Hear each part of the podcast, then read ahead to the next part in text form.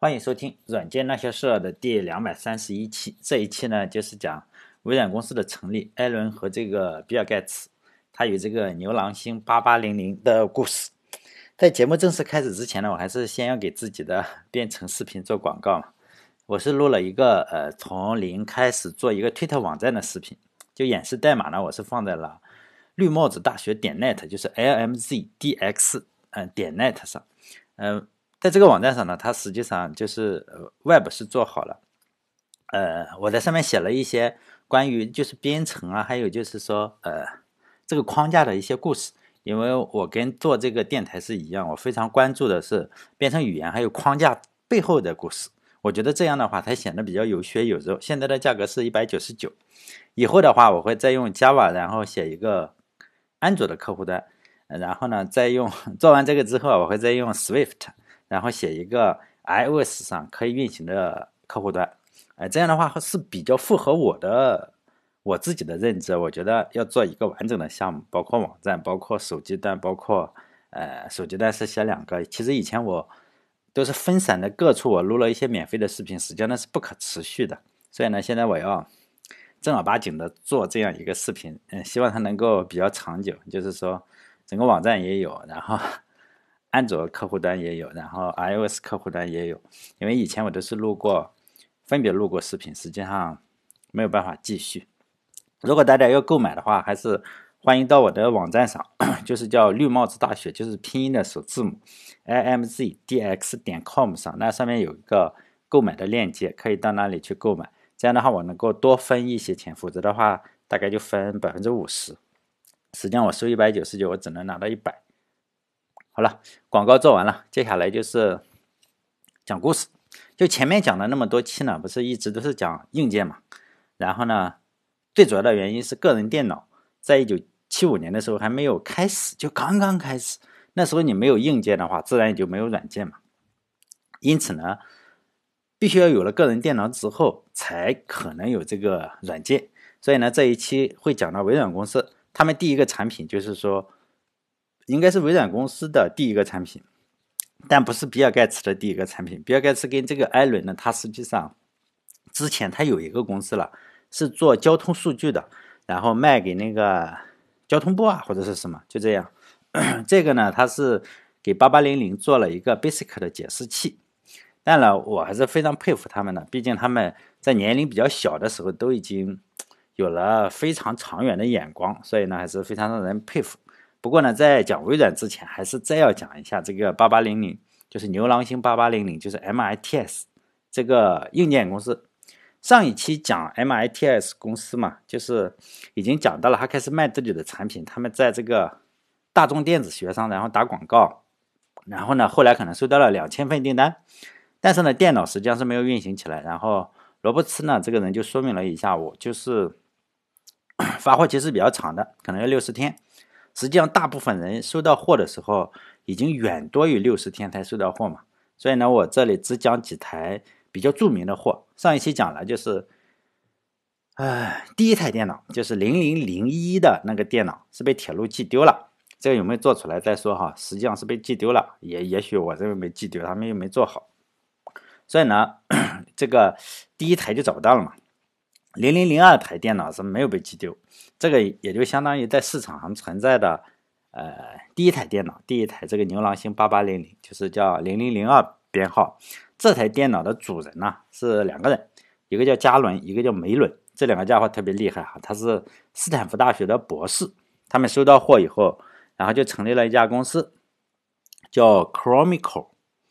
这家公司呢后来做了世界上第一个可以操纵相机的电脑。就是说，它能操纵相机，然后还做了世界上第一块显卡，叫 Chromical Dizer，然后 Dizer 应该是这样哈，它是世界上第一块显卡，也是他们做的。它当然做了很多的创新了，主要是呃显示方面的，包括相机啊或者显示方面都是他。他后来呃公司也后来开的比较大，然后可能做出了当时世界上最贵的电脑啊，各各方面都非常好。这个呃以后再讲。还有一个就是说，与这个呃牛郎星八八零零呢有同时代的电脑，有一个是竞争的，还叫 Mac Mac 八。这个电脑呢，哈，实际上是和牛郎星是没有办法竞争的。因为在牛郎星上，并不是说牛郎星多厉害啊，以现在咱们眼光来看，牛郎星也不厉害。但是 Mark 八呢，可能更弱一些，就是牛郎星上产生了很多的公司，呃，包括还有产品，包括声卡呀、显卡呀，包括微软公司啊，还有苹果公司，还有 IBM 这个个人电脑的 PC 啊。都是与这个牛郎星八八零零是有关系的。如果大家想看另外一个与它竞争的，同时在竞争的叫 Mark 八，就是大家有兴趣的话，就谷歌一下嘛，是吧？谷歌一下，可能百度就资料找的不好，百度呃那个谷歌一下还是可以找到比较详细的资料，叫 Mark 八。在这里我就不讲这个了。还有一台机器就编号是零零零七的啊，零零七哈，零零零七有点这个詹姆斯邦德的感觉。它这个买家的名字呢，还叫。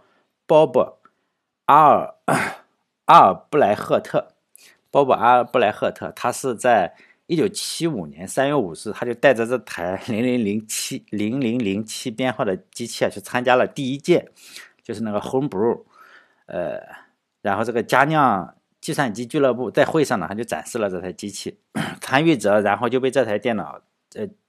也也算电脑了是吧？震惊了，然后大家就纷纷的购买。但是其中有一个是在做加州，做什么呢？做这个建筑类的，可能包工头啊，或者是建筑工人，还不说，反正是呃做 architecture，应该是建筑类的，应该不是架构师哈，建筑类的工作的人。他的名字呢叫 Stephen 唐皮 L。他当天当天呢，也就是参加了这个呃佳酿俱乐部这个非法集会，他就说嘛，大家也别定了是吧？你们都想订，他也想订。他说根本订不完，因为他也订了。他天天打电话，他寄了四千美金，然后寄到那里。为什么寄四千呢？他说还要买十台。这个人看来比较有钱。结果呢，人家就给他退回来了两千，就是说不能订这么多，就 限购五台，是吧？然后这个小伙子就直接坐飞机就过去了。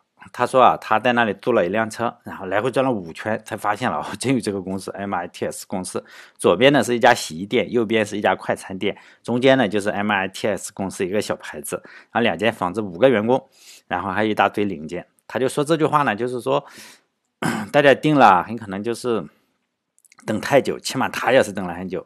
他说这句话的时候是说者无心嘛，听者有意。另一个参加会议的人叫。他是伯克利的，他是做什么洗衣店打工的店员，可能就是业余时间，呃，洗完衣服是吧？然后 就就就喜欢玩电脑，电子产品。他不只会洗衣服，同时是电子爱好者。他的名字呢叫做鲍勃马斯。然后呢，他有敏锐的商业头脑。他抱怨，他从这个抱怨中，就是从这个呃干建筑的这个小伙子的抱怨中，他得到了一个非常。敏锐的商业消息，就觉得这肯定是个大生意。然后他回去以后就不不再做这个洗衣店了。然后敏锐的商业思维是吧？拉了一个比他更懂的哥们，然后开了一家公司。他和那个哥们都是爱好者，他们就成立一家公司，给谁？给这个牛郎星八八零零做外设。就是一个月后，就这场会议结束的一个月以后，就是 三月五号到四月二号，还不到一个月啊，差三天。然后。一九七五年四月二号，然后第二次这个俱乐部又举行会议了，然后他们两个就拿着传单，就说他们要开了个公司给这个做这个外设是吧？做这个内存扩充，拿传单去发嘛。结果他一去发现，哇，第一次去的那三十多个人，在不到一个月的时间，已经成立了八家公司，他们只是其中之一。也就非常的行动力，美国人行动力还是非常厉害哈。第二次聚会的时候，已经有一百七十多个人参加，就病毒传播是吧？然后这个洗衣工呢，他这个商业嗅觉肯定是可以的，但是技术水平可能不是很高。然后呢，他就在会议的呃聚会，就在他这个佳酿俱乐部、佳酿计算机俱乐部呢就聚会嘛，然后认识了一个水平很好。但是呢，商业嗅觉可能不是很好的人。这个老兄呢，他是伯克利大学的教授，是个激进主义者。他的名字呢叫李费尔森斯坦，费尔森斯坦和李费尔森斯坦。这个家伙技术是一流的，但是他对这个资本主义啊，你只懂赚钱这个事情不是很感兴趣。他也不想开公司赚钱，然后他就写文章嘛，极力维护这个牛郎星八八零零，因为肯定是大家有爱好者，肯定是批评嘛。你你出任何一个产品，肯定有人批评是吧？他就写了一些文章，然后他是就是铁杆粉丝吧，就支持他，就是说你们这些不懂的是吧？你批评的是，并不是说牛郎星不好，而是你这个水平太弱。然后他就给出解决方案，可以说是铁杆粉丝了。人的大脑实际上就是七乘二十四小时都工作，我们睡觉的时候也工作，只有两三种情况会休息，三种情况吧。一种就是咱们考试的时候他就休息，另一种就是你当舔狗的时候，还有一种就是说你成了某种产品粉丝的时候，这个大脑就不工作了。显然这个老哥就是个粉丝。他 在一个叫 PCC 的杂志上发表各种对这个牛郎星八八零零的改进，因为当时可能上嗯没法上网是吧？就是要在杂志上，所以那时候杂志是非常厉害。然后有什么抱怨，他一一解答，就是就是硬核粉丝，不是说 一般的粉丝啊，就硬核粉丝能改。这个洗衣工鲍勃呢，就是他属于不达目的不罢休的人嘛，就觉得哎，这个教授肯定是。不加入公司是吧？他就觉得，那你来我这个公司当个顾问总可以吧？这个纯洁的反资本主义者，就是被这个人搞烦了，或者是三顾茅庐是吧这？崩了，然后说我可以，我可以当这个呃顾问是吧？但是不参与公司的工作。然后他就设计了一个内存扩展卡，然后洗衣工呢，鲍勃呢就找人来生产或者制造。实际上他这个呃卡肯定是可以啊，因为专业人士设计的是吧？就比。原厂的还要好，比 MITS 生产的那个质量还要好很多，又稳定又好。就前面不是解释了一下那个缺货的干建筑的干建筑的那个建筑工地上那个家伙，他叫史蒂夫唐皮埃尔，他的电脑也终于到了。然后呢，他就开始他的表演。他收到货以后，他用了三十多个小时就把这个电脑研究明白了。然后他还是一个业余的呃收音机爱好者，就是他他。特别的喜欢收音机是吧？他研究明白电脑以后，他就自己搞了一个设备，他就把这个设备啊，跟这个牛郎星，呃，收音机，还有是他这个牛郎星八八零零，然后连接在一起。在第四次聚会的时候，他觉得要 秀一下，就跟我们普通人差不多，你有个技术就是秀一下嘛，他也是要秀一下，他就把电脑打开，然后运行他的程序。然后呢，这个收音机里就开始唱歌，你知道吗？非常厉害。这可能是世界上第一首用这个电脑加收音机的方式播出来的歌曲。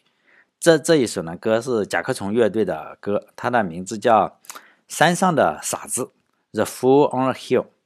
不知道大家有没有听过这首歌？它虽然没有说《Yesterday》那么出名哈，但这首歌真的很好听。实际上，我我经常听这首歌，非常的 舒缓，是吧？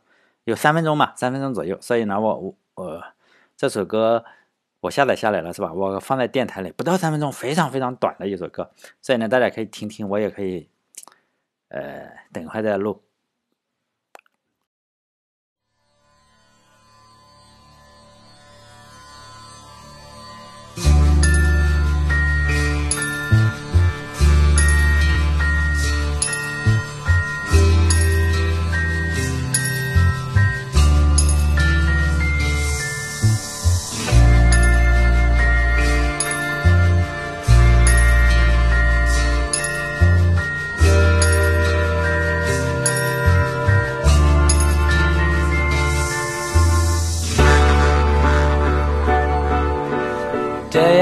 Day, alone on a hill.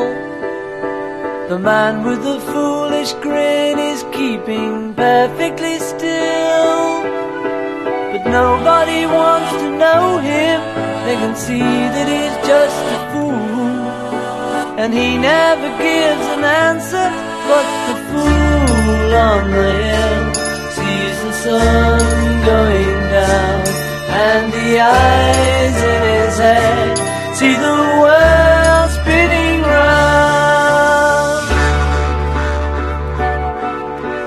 Well on the way, head in a cloud, the man of a thousand voices talking perfectly loud. But nobody ever hears him or the sound he appears to make.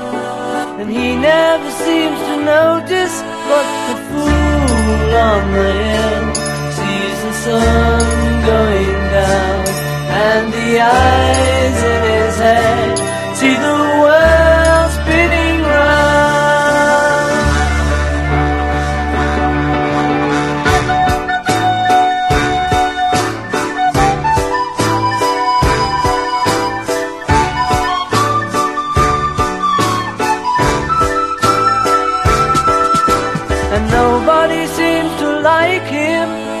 tell what he wants to do. And he never shows his feelings, but the fool on the hill sees the sun going down. And the eyes in his head see the world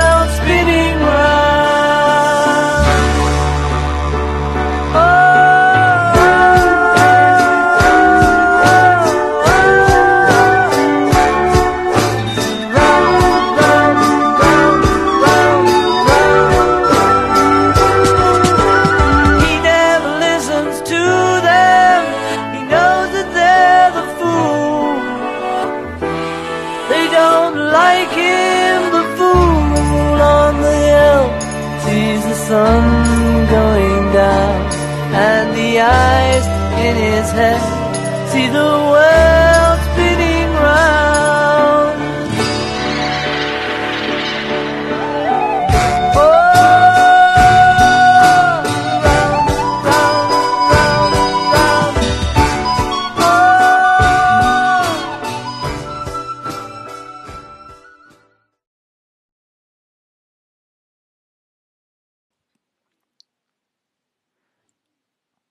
了，这首歌就放到这里就完了，是吧？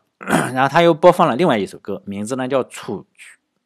雏菊 这首歌呢是一部电影，那部电影的名字叫《二零零一太空食史》。然后呢，里面是有台电脑叫 HAL Hall，然后呢，这台电脑就是说死了嘛，死之前他播放的这首歌呢叫《雏菊》，雏，哎呀，雏菊吧，就是菊花、小菊花的意思，是吧？所以呢，这个。哎，我们这里一说菊花是吧？这个这个家伙还是一个非常有情趣的电子爱好者，就是他把这首歌又复活了，是吧？就雏菊。然后呢，第一次一般认为啊，这是第一次让电脑发生，就是这次事件，啊，电脑突然发出声音来。当这个洗衣工鲍勃就卖内存卡有了钱以后，他就想到另外一台电脑来卖，他觉得他可以超过这个呃牛郎星八八零零嘛。于是呢，不是他做，又是让这个。呃，加州大学的这个呃反资本主义者是吧？他设计了一台叫 Sol 的电脑，S-O-L，这台电脑名字叫 Sol 二十，不知道 Sol 十去哪了是吧？直接上来就是二十，Sol 二十，S-O-L 二十。鲍勃这个洗衣工呢，以前是洗衣服是吧？然后后来卖内存卡就赚钱了嘛，慢慢赚钱，他可以打这个广告了。刚开始就慢慢的打这六分之一页的广告，然后越来越多，有内页一整页。后来呢，等到他造出了硕二零之后啊，他已经有钱买什么了？也买下一九七六年《大众电子学》杂志一月份的封面广告，这是广告非常出名的。我我也下载下来，就跟那个牛郎星的这个广告是一样出名。隔了一年，然后他竟然培育出了这么厉害的一个公司。因为我非常喜欢研究这种老古董嘛，这台电脑是世界上第一台。对个人来说有全键盘的，它有全键盘，还有一台电视机当显示器，也是世界上呃市面上第一台面向个人用户第一台就是叫什么整机整装机，因为以前那个你要用电焊去焊，而且还预留了接口，在出售之前啊，就是说都安装好了，你不用像这个牛郎星八八零零要自己再搞一搞，这个不用。这个时候，呃，这个东西啊不需要焊接是吧？你一下子拿拿起来按电源就就。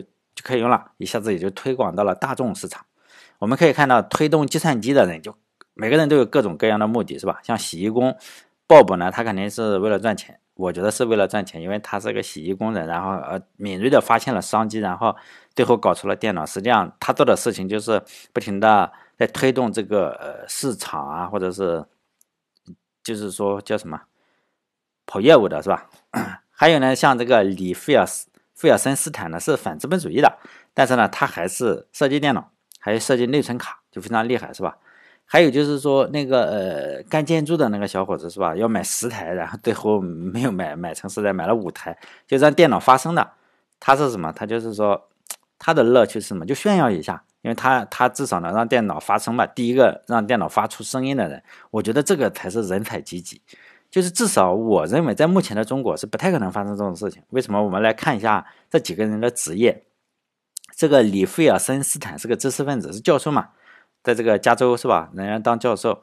Bob 呢是干什么？就洗衣店打工的人，在中国那个是做什么建筑行业的，但他们竟然能够在一起工作，并且谁是老板呢？这个 Bob 是老板，就洗衣店的这个小伙是老板。这两种人，呃，我认为在中国你很难很难说，这在中国虽然大家都是你只要不是，呃，那种那种人，你基本上就是说下层只只分两层的话，我认为一个。呃，是不是还仍然是不太可能哈？在中国，我我以我现在的眼光，可能我心比较小，我认为是不可能的，因为中国这一点非常难实现。就目前来说，我们可以看到一条非常清晰的鄙视链啊。呃，在网站上你们可以看到，哎，他说我是九八五的，或者我是二幺幺的，你看我是哈佛大学的，或者你看我有粉丝有多少，都可以成为一个鄙视的基础。当然，我我也是发发牢骚，其实我始终是处于这个 鄙视链最底层，开出租车嘛。但是我仍然觉得，你如果是一个人非常有本事的话，一定要向美国这些人学习，或者向咱们中国的古人学习也好，曹操学习是吧？曹操的用人是什么？就德才兼备，唯才是举。因为你只要有才的话，基本上是不管你是什么人嘛。人肯定是有缺点的，不可能是说每个人都有都是完人。只要你不拘小节的话，总是可以嘛，是吧？比如说曹操当年身边的谋士有一百多位，是吧？有人统计过有一百多号，不知道了。反正有，确实他的身边的谋士确实特别特别多，什么人都有。前期打天下的那五位，有四位是敌人投投过来的，就是说 投奔来的。比如说那个荀彧啊，或者荀攸、郭嘉，或者贾贾诩，或者是程昱这些哈。比如说郭嘉跟这个荀彧，肯定都是从袁绍那边投奔过来的嘛。但中国古人能做到的话，现在的人实际上是心胸已经没有古人那么厉害了。包括我们在网站上可以看到，大家都互相的骂，然后互相的鄙视，是吧？但我觉得，唉，尽量不要做这样，是吧？如果想成功的话，还是要不拘小节嘛。我们还是再来讲人家这个电脑的故事。一群我们可以看起来是一群乌合之众啊？是不是？就是因为有爱好计算机，让一个谁做成了，让一个在洗衣店中打工的人做成了，是吧？我们再看电脑的故事，我们发现还有一环是没有解决的，电脑上没有什么，没有软件。这时候就需要一个软件嘛？为什么说需要软件？就是说，大家已经有了编程的需求，因为 Mark 八呢就试图，哎，怎么搞上一个这个 Basic 这个编程的软件？有竞争嘛？